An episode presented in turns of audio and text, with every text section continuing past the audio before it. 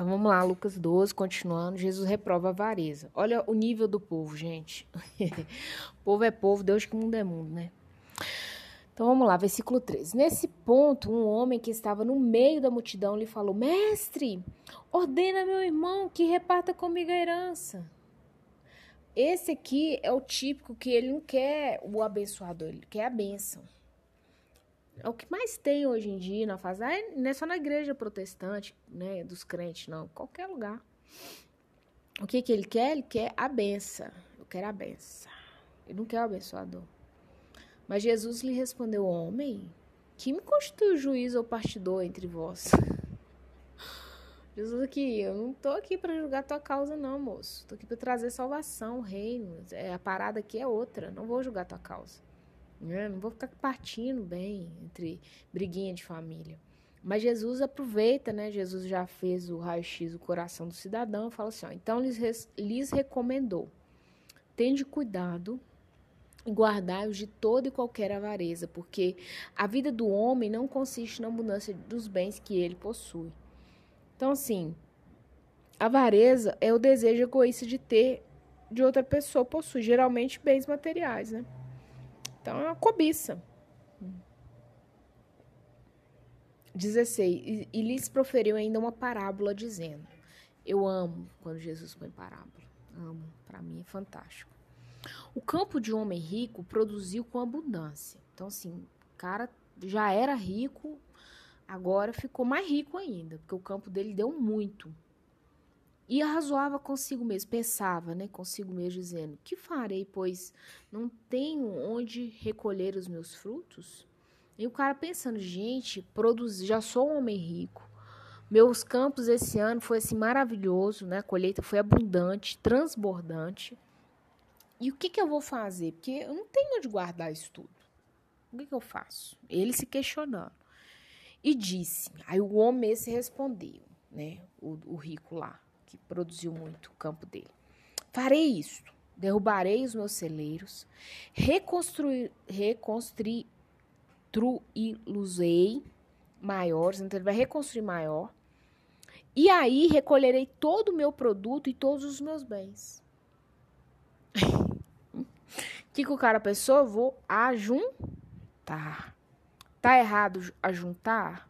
Se for para transbordar, não. E vai vir um tempo aí na Terra que não está longe que você vai ter que ter ajuntado mesmo, porque você não vai mais conseguir vender e comprar. Não vai demorar esse tempo chegar, tá? É... Então, direi à minha alma: tens em depósito muitos bens para muitos anos, descansa, come, bebe e regala-te. Olha o que, que o cara pensou. O cara já era rico, terreno dele, né, a, a, as plantações produziu mais ainda, então ele ficou transbordante, abundante. E ele ficou pensando: o que, que eu vou fazer? Porque eu colhi muito. O trem foi acima da minha capacidade. É transbordo. Mas eu não tenho onde guardar. O que, que eu vou fazer? Eu vou jogar esses celeiros que eu tenho no chão, vou construir novos, maiores, mais robustos. E aí eu vou olhar para tudo isso quando ele fala no 19. Então, direi a minha alma, né? Eu vou olhar para tudo isso e vou falar assim: olha, tens em depósito muitos bens. Então, tem muita coisa. Para muitos anos. Então, é muita coisa para muitos anos. Descansa, come, bebe e regala-te. Assim, não é isso que Deus nos chamou. Deus nos chamou para ficar deitados, arregalados e curtindo a vida doidada. Não é que é errado você fazer uma boa viagem, ter um carro bom, uma casa boa, ter imóveis, negociar, não é isso. Jesus aqui está falando de não transbordar aquilo que o próprio Deus te deu. Esse cara ele queria ficar ali observando. É como um homem feio casar com uma mulher bonita. Ele fala, fica nua. E ele observa e fala assim: ó, que mulherão que eu tenho.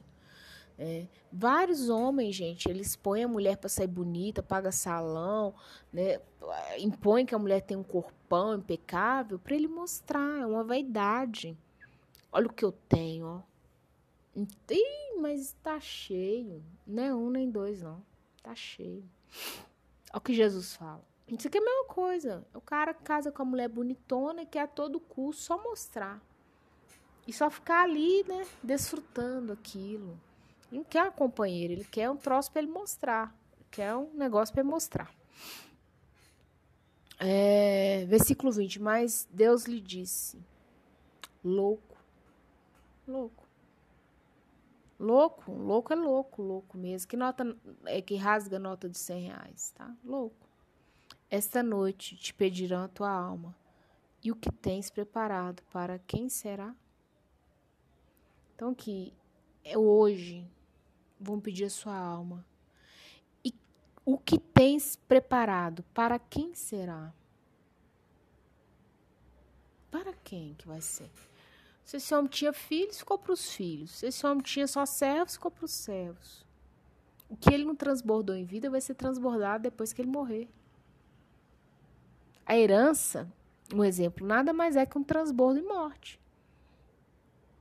O que a pessoa não dividiu em vida, que ela não transbordou em vida, pode ficar tranquilo, ó, que morrer vai ser repartido. Aí já nem é transbordado, já é repartido, é dividido, literalmente. 21. Assim é o que entesoura para si mesmo e não é rico para com Deus. Nossa, olha isso. Rico para com Deus. É o cara endinheirado, porque você tem a diferença do rico para o endinheirado. Tem muita gente que eu conheço que tem muito dinheiro, mas a riqueza passou longe. Aí você fala assim, mas não é a mesma coisa? Não, não é.